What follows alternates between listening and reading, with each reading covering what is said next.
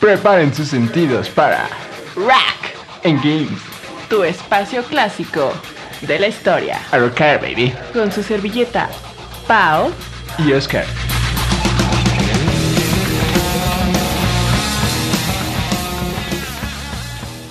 Buenas noches, queridos muchachos oyentes. Aquí nuestro primer programa fabuloso de Rock and Games Podcast. En la nochecita. Con nuestra queridísima Paola y su servidor Oscar. Este podcast que tratará de puro rock and roll clásico de esas épocas del glam también, junto con algunos videojuegos clásicones. Pues hay que darle, ¿no? Así es, mi queridísimo compañero Oscar. Bienvenidos a todos los oyentes o primer oyente que nos está oyendo en este episodio de Rocking Games. Este podcast tratará del rock, de la evolución del rock clásico hacia el glam, hacia el contemporáneo. Ustedes disfrutarán de esta cronología en este fabuloso podcast, así como videojuegos, pero no cualquier videojuego, amigos, videojuegos clásicos. Videojuegos que ustedes van a recordar con mucha nostalgia, bellísimos y todos son dignos de recordar. Este es el espacio para revivir estos grandes pilares del entretenimiento. Por lo cual vamos a iniciar con una banda de los 60s que si ustedes no son muy fan de los 60s, de los 70s, tal vez no la conozcan, se llama The Yardbirds. Y me dirán, no, la verdad, quién sabe quiénes son, ni los conozco, yo solo ubico a Rolling Stones, yo solo ubico a los Beatles. Y también Rolling Stones y los Beatles tienen su fama, han sido muy trascendentales, no lo niego. Pero es muy importante conocer a The Yardbirds porque literalmente fue el nido, para mí como un nido de pajaritos, de integrantes que más tarde pasaron a ser íconos de la historia del rock. Ah, esta banda, como lo dije, fue no tan conocida, sacaron muy poquitos discos, pero ha marcado la historia del rock increíblemente. The Yardbirds es, es este grupo de rock, rhythm and blues, británico claramente, formado en 1963, así que su auge, claro, fue en 1960, siendo una de las bandas de esta invasión británica que llegó al mercado estadounidense, como The Beatles, como The Rolling Stones, como The Who, como The Kings, y entre toda esta avalancha de bandas llegaron The Yardbirds. Eh, su estilo estuvo enfocado en una especie de versión inglesa de lo que estaban haciendo los músicos tradicionales de blues estadounidenses. Tuvieron, claro, una gran influencia musical en la época, no tan conocido, pero le repito, muy buen grupo. Las razones por las que más se recuerda esta agrupación fue porque de sus filas salieron tres importantísimos y personas de la historia del rock. Bueno, como mencionó mi compañera Pau, esta banda no es que sea lo más popular, pero tiene su toque que fue donde nacieron tres de los más grandes guitarristas de la historia del rock and roll. Rock and roll, baby. ¿Eh? Entonces, podemos partir con los primeros miembros oficiales de Yardbirds, los menos conocidos, que es Keith Relf en la voz, Chris Dreja en la guitarra rítmica, Tim McCarthy en la batería y por último Paul Samuel Smith al bajo. Y de ahí es donde viene lo importante, porque viene Clapton. No sé si conozcan a Clapton, considerado Dios en esa época, en los 60s. Guitarrista fuerte con todo el poder. Pero Clapton estuvo una época con los Yardbirds, pero se salió porque se le estaba empezando a hacer un poco fresa a la banda, ¿eh? Qué mala onda. Dejó Yardbirds por eso y fue que se pasó a crear Cream, una banda potente del rock and roll. Pero también vamos a hablar de ella después. Porque aquí cuando sale Eric Clapton, llega Jeff Beck. Jeff Beck, otro pionero del rock and roll, un poco más con técnica diferente porque creo que no usa púa, usa más sus dedos. Pero a la vez que llega Jeff Beck, también llega Jimmy Page, conocido, nombre, nombre fuerte, Jimmy Page. Pero él llega al bajo, que es algo muy extraño. Que llegue al bajo siendo un guitarrista conocido mundialmente. Pero él llega al bajo Ah, pero en ocasiones él tocaba la guitarra, como en, canciones como la que se llama Stroll On de Yardbird, se puede escuchar el dúo entre Jeff Beck y Jimmy Page. Ya para el final, corren a Jeff Beck por mal carácter. El muchacho tenía mal carácter, eso dicen. Y fue que se queda Jimmy Page para continuar con la guitarra y sacar canciones estilo Dazed and Confused, que es una canción también que toca Led Zeppelin, pero que salió en Yardbirds. Y ya al final Jimmy Page decide dejar la banda para formar Led Zeppelin con Robert Plant. Pero eso ya hablaremos después. Ahorita es nada más ese pequeño, pequeño detalle de la banda. Muchas gracias muchachos. Y ahora yéndonos un poco más técnicos a la historia de su formación, el grupo se formó a las afueras del suroeste de Londres como derivación del Metropolitan Blues Quartet. El grupo así se había formado originalmente y después lo querían cambiar el nombre a Blue Sounds. Y después de un par de conciertos en 1963 donde definitivamente saltaron a la fama, se decidieron por el nombre definitivo, como los conocemos, The Yardbirds, que era a la vez una expresión para vagabundos merodeando por los patios del ferrocarril, esperando un tren de esas personas que estaban por ahí en los trenes esperando un tren o simplemente pasando el rato ahí, y también como una referencia a un saxofonista de jazz, también igual de famoso en esos tiempos, llamado Charlie Yardbird Parker. Así que definitivamente es un muy buen nombre. Primeramente, trabajaron como banda de puro acompañamiento y luego cuando lograron su notoriedad, su medio famita en la creciente escena del rock and roll en los 60s, abrieron para los Rolling Stones en el club Daddy de Richmond. Eso sí es fama, amigos, abrirle a los Rolling Stones que en ese momento ya eran bastante famosillos. Su primer álbum en vivo, Five Little Yardbirds, fue grabado directamente en el mítico Marquee Club de Londres y Little Games, que fue yo diría que el último, un disco de rock psicodélico, de rock and blues, marcaría la disolución del grupo para luego separarse y luego Page, o Jimmy Página, como aquí mi compañero diría, intenté refundar la banda creando The New Yardbirds, pero definitivamente eso fue el germen para Led Zeppelin. Para continuar, pues hablaremos de la mítica banda, yo creo que la más grande de la historia del rock en mi forma de pensar. Los Rolling Stones, muchachos. Las piedras girantes. Híjole, podemos... Es, muy larga su historia, es demasiado larga. para resumirla un poco, lo primero es mencionar los pioneros de esta banda que fueron Brian Jones, Mick Jagger, Keith Richards, Bill Wyman, Charlie Watts y Ian Stewart fueron los pioneros. Donde ellos comenzaron como una banda de rhythm and blues blues, haciendo covers sobre todo de blues porque eran fan, ellos eran fans fans de los de los del movimiento de de, blues, de bluesistas negros en esa época, como B.B. King, como Chuck Berry también, eh, eh, fan de, de ellos. Entonces así hicieron, creo que fueron dos álbumes, si no estoy equivocado. De, en ese estilo Rhythm Blues Blues. Para después ya experimentar un poco más. Los datos más importantes también podemos tener que. Este. Brian Jones era multi-instrumental. Eso. y él tocaba muchos instrumentos. Joder, guitarras, cítaras, este, ¿qué? Culeles, todo lo que puedan encontrar en las canciones de los Rolling Stones que no suene a, la guitarra común de Keith Richards o la batería, y aquí él lo tocaba. Pero desafortunadamente fue despedido por ser que yo creo que un borrachín. y lamentablemente él murió. Se supone que dicen que lo ahogó su mayordomo en su alberca, muchachos. Así, literal. Pero todavía creo que todavía no, no se sabe si es verdad.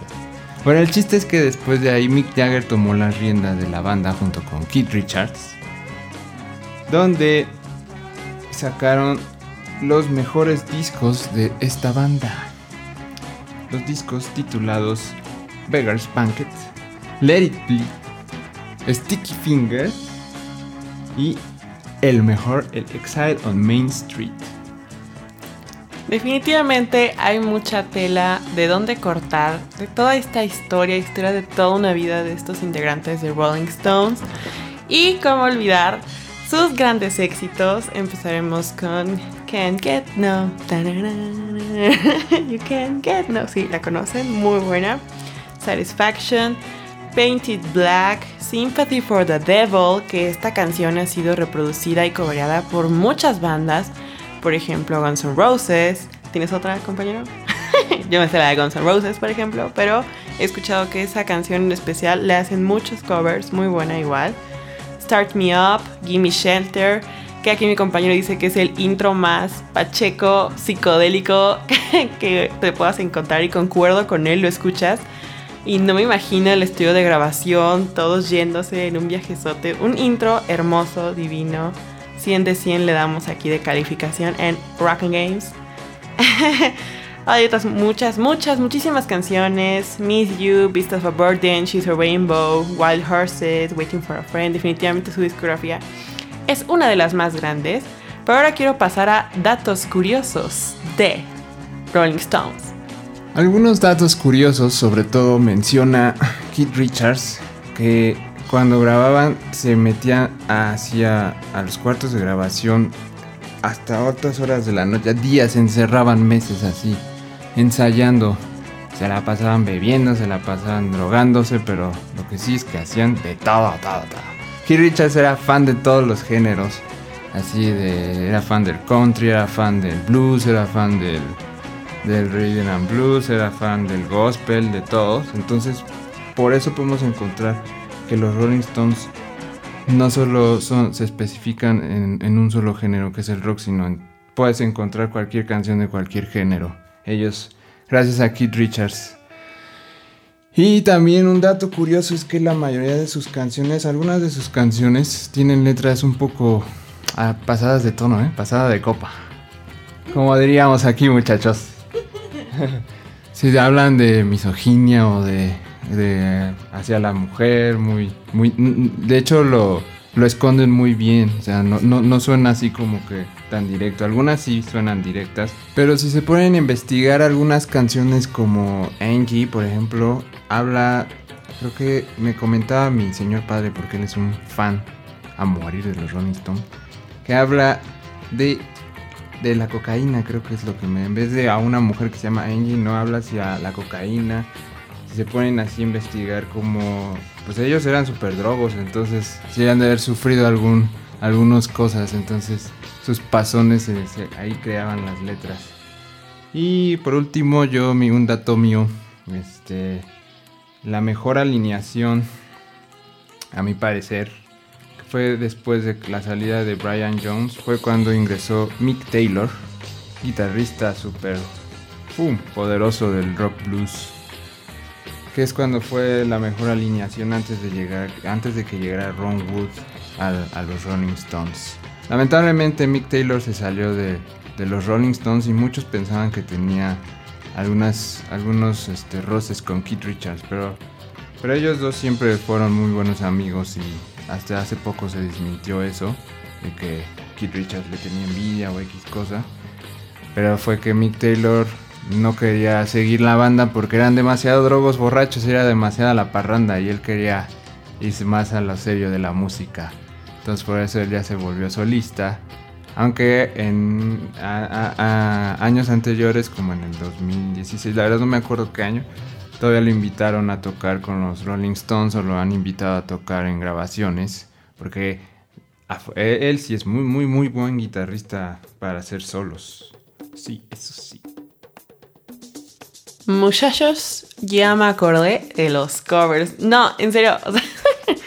debería haber un récord para la cantidad de veces que fue cobrada la canción Sympathy for the Devil. Entre los más destacados, como dije, Guns N' Roses, Ozzy Osbourne, Brian Ferry, James Addiction, Sandy Shaw, Motorhead, o sea, wow, Andy Taylor, Ricky Lee Jones, increíble la cantidad de covers que tiene esta canción. Muy buena, muy pacheca, muy increíble. Y les traigo algunos datos curiosines, compañeros. I Wanna Be Your Man, su hit de 1963, fue compuesto para la banda por John Lennon y Paul McCartney, dos integrantes de The Beatles, por decisión de su manager. Igual muy buena canción, claramente ahí entre ellos, entre bandas tuvieron influencias. La portada del álbum Sticky Fingers, que es como unos jeans, como alguien ahí parado, fue diseñada por Andy Warhol. Si no les suena, Andy Warhol, a Warhol es uno de los representantes del pop art más destacados, más influyentes, fue la persona que reprodujo la foto de Marilyn Monroe muchas veces en diferentes colores. Y claramente tú ves la portada y dices, no, obviamente sí es Andy Warhol. Increíble. El siguiente caso es que el primer concierto de los Rolling Stones tenía Mick Avery, en la batería. Y Avery después se nos fue, se nos fue con The Kings, siempre tuvo muchos cambios esta banda. Y desde que Bill Wyman dejó la banda, ya más adelante, más en el 93, es un señor muy cool con toda clase de hobbies, detectando metales, ya saben, estos hobbies de señores. Y hablando de señores que se retiraron de la banda, bueno, no se retiró, pero Mick Jagger es Mick Jagger el que fuma mucho. ¿No? ¿Cómo se llama? Keith Richards, cortamos esta parte. Y hablando de hobbies de señores, Keith Richards, señores, algunas de las chicas de la audiencia me puedan entender, tiene una voz. ¡Wow! ¿Qué voz tiene ese hombre? Algunos dirían que es voz de fumador, pues claro, voz de borracho, voz de parrandas, pero tiene una voz increíble y no ha dejado de fumar. Bueno, creo que lo dejó todavía, pero qué hermosa voz tiene ese hombre y toda una textura en su rostro de señor de viejito, digno de fotografiar también. Otro caso es Martin Scorsese, es un director de películas muy famoso, muy destacado, igual un señor con una trayectoria increíble. Y Martin Scorsese ha sido fan de los Rolling Stones por mucho tiempo, ha, utilizado su canción Gimme Shelter en cinco de sus películas. Y sabemos que, claro, usar una canción de los Rolling Stones no es nada barato, no es nada fácil, no es así de gratis, no es de compis. Se cobra por ese tipo de canciones tan reconocidas. Y, e incluso en la película Gimme Shelter, George Lucas, creador de Star Wars, es uno de sus camarógrafos. George Lucas es... No, increíble. Estoy impactada con todo esto. En efecto, mi queridísima Paolita, Keith Richards es un ícono. También no solo como rockstar, sino como persona con sus arrugas. Es, la persona, es la mejor arrugada del rock and roll. Lo contrata nada más para tomarle fotos de sus arrugas. Pero bueno, quisiéramos seguir hablando de, de los míticos Rolling Stones, pero es hora de partir a nuestro siguiente tema que son los videojuegos. Y para inaugurar este primer episodio con la sección de videojuegos de arcade, vamos a iniciar con uno que seguro sus papás, las personitas que me estén escuchando que ya tengan cierta edad, ubicarán Gálaga. Gálaga es un videojuego mata marcianos. Ustedes lo ubicarán por ser literalmente la pantallita en negro, su navecita en la parte de abajo, disparando contra los marcianos que van entrando. Fue creado en 1981, no tan antiguo, por la empresa Namco, Namco Games, uff, super empresaza, increíble, 100 de 100. El jugador controla esta nave y ya saben, ¿no? Llegan los enjambres de alienígenas con forma de insectos que te van disparando bombas y claro, pues como toda modalidad de videojuego de esos tiempos, tú tienes ciertas vidas, tienes que dispararles, tienes que matarlos, tienes que pasar de nivel, tienes que hacer todo para matar a estos alienígenas, ¿no? Y aparecen en formaciones y van girando. No, es todo un show, amigos. Es la secuela del archi requete contra conocido Galaxian, el cual años antes fue el que hizo el boom, el furor, el no manches de las salas recreativas y bares de todo el mundo, porque ese es un juego que se jugaba en los arcades, literalmente en maquinitas, donde tú ponías tu moneda y jugabas. y así, muy arcade, ¿no? A mí no me tocó eso. Pero qué increíble. Eh, fue la continuación de este Matamarcianos. Ocurrió lo mismo en nuestro país. Galaga no llegó a gozar de la misma popularidad ni a tener el mismo éxito que fue Galaxian, pero Galaga no pasó de largo. Su nombre sigue trascendiendo años. Es uno de los juegos más clásicos recordados de la etapa dorada del arcade. Y pues no podía faltar, claro que no, en esta etapa arcade vintage. Y ustedes me dirán, bueno, pues qué aburrido, ¿no? Nada más eres una navecita y, matas marcianos que van llegando a los sope. Pues no, amigos, no, no, no, no, no, tiene su chiste este juego. Y de hecho, muchos jugadores expertos se han especializado en memorizar los patrones con los que van entrando los marcianitos a atacarte, porque pues claro, es un videojuego, es programación, es esta ingeniería y pues todo tiene un patrón, todo tiene un orden. Y estos jugadores han encontrado niveles bonus, challenges, este, memorizar estos patrones, extras, items. O sea, la verdad sí tiene su, su chiste y si lo pasas completo es wow, increíble, mis respetos. Es para gente que en verdad tiene mucha perseverancia. La verdad, yo soy de esas personas que a mí me matan y que a mí qué flojera volver a empezar de nuevo porque te matan y vas de nuevo desde el nivel 1. Y es que amigos, el juego cuenta con un total de 255 niveles. O sea, ¿quién se va a aventar 255 niveles sin morir? Claramente que sin que se te acaben tus tres vías. La verdad es que es todo un challenge pasar este tipo de juegos antiguos. Están muy bien hechos, muy bien programados. No están hechos a los sope, no son cualquier cosita, 100 de 100. Tiene los 8 niveles diferentes de bonus o challenging states, como se dice en el juego. Cada tres niveles son conversionales. Les digo que tiene un patrón increíble. Y nos encontramos con un boss, boss Gálaga alienígena en cada nivel. Salió primeramente para Sega Galaga, para esta consola eh, no tan conocida, la que por el cual se conoció bastante fue en Atari 7800. En Atari se dio a conocer más, ya después de ahí se reprodujo a todas las consolas de Nintendo, de Play, de bla bla bla, pero definitivamente Sega, Galaga y Atari fue en las que más se dio a conocer. Y una curiosidad de este videojuego es que tiene un récord mundial. Fue establecido el 11 de julio del 2004 por un norteamericano, Stephen Krugman, en Boca Ratón, Florida, y Krugman consiguió 15.999.990 puntos, claro, ajustándose a las reglas, y configuraciones del modo maratón, esto es, comenzando la partida con solamente tres vidas y en el nivel de dificultad D de dedo, eh, que es la dificultad máxima y asignación de vida extra a los 20.000, 70.000 y así progresivamente puntos más, o sea, casi nada. Increíble juegazo, amigos. En efecto, mi querida Paulita, este, esos juegos de antes sí que eran todo un reto. Esos juegos de niveles larguísimos, así que se ven bien sencillos esos videojuegos, pero no manches. Sí están súper difíciles eran todo un reto. Otro de los videojuegos que a todos yo creo que los un poquito más rucones como yo, nos causaba dolor de cabeza para intentarlo pasar porque era súper ultra mega difícil. Era el famosísimo, el Bubble Bubble. como lo conocemos acá, el Bubble Bubble.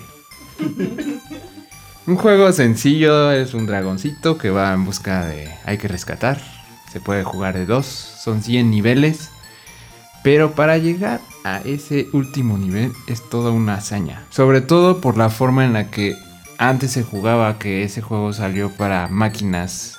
Las maquinitas esas donde ibas a gastarte todo lo que tus papás te daban. Entonces uno iba y pues una, una, una moneda nada más te alcanza para, que Tres vidas. Y ya te matan y pues hay que estar reponiendo y poniendo así. De esa forma estaba súper imposible de acabar. Uno lo tuvo que acabar hasta que ya lo sacaron en varias este, plataformas como el Super Nintendo. Este, el Super Nintendo, el, más reciente que sacaron, el SNES Mini. Donde podías hacer save state. Entonces guardabas tu estado y ya nada más te mataban y tú ya te regresabas. Pero no, de la forma de antes no. Hace poco nosotros lo acabamos, pero sí tuvimos que hacer esa trampa porque no, así está muy, muy imposible. Un juego que se los recomiendo yo porque es demasiado divertido y su canción muy pegajosa también. El Bubble Bubble. De Taito. pues vámonos, yo creo muchachos, ya es hora de despedirnos. Y en nuestro siguiente, espero que nos puedan acompañar en nuestro siguiente podcast de Rock and Games.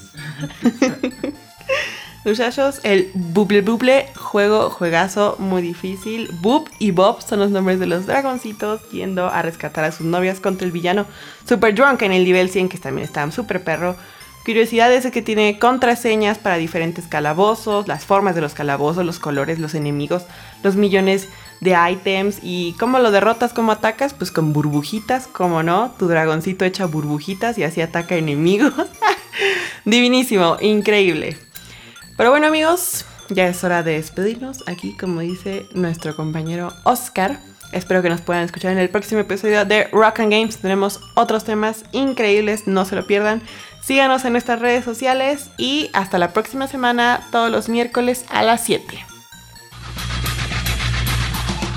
Esto fue Rack Engage. Rock para tu alma. Yeah.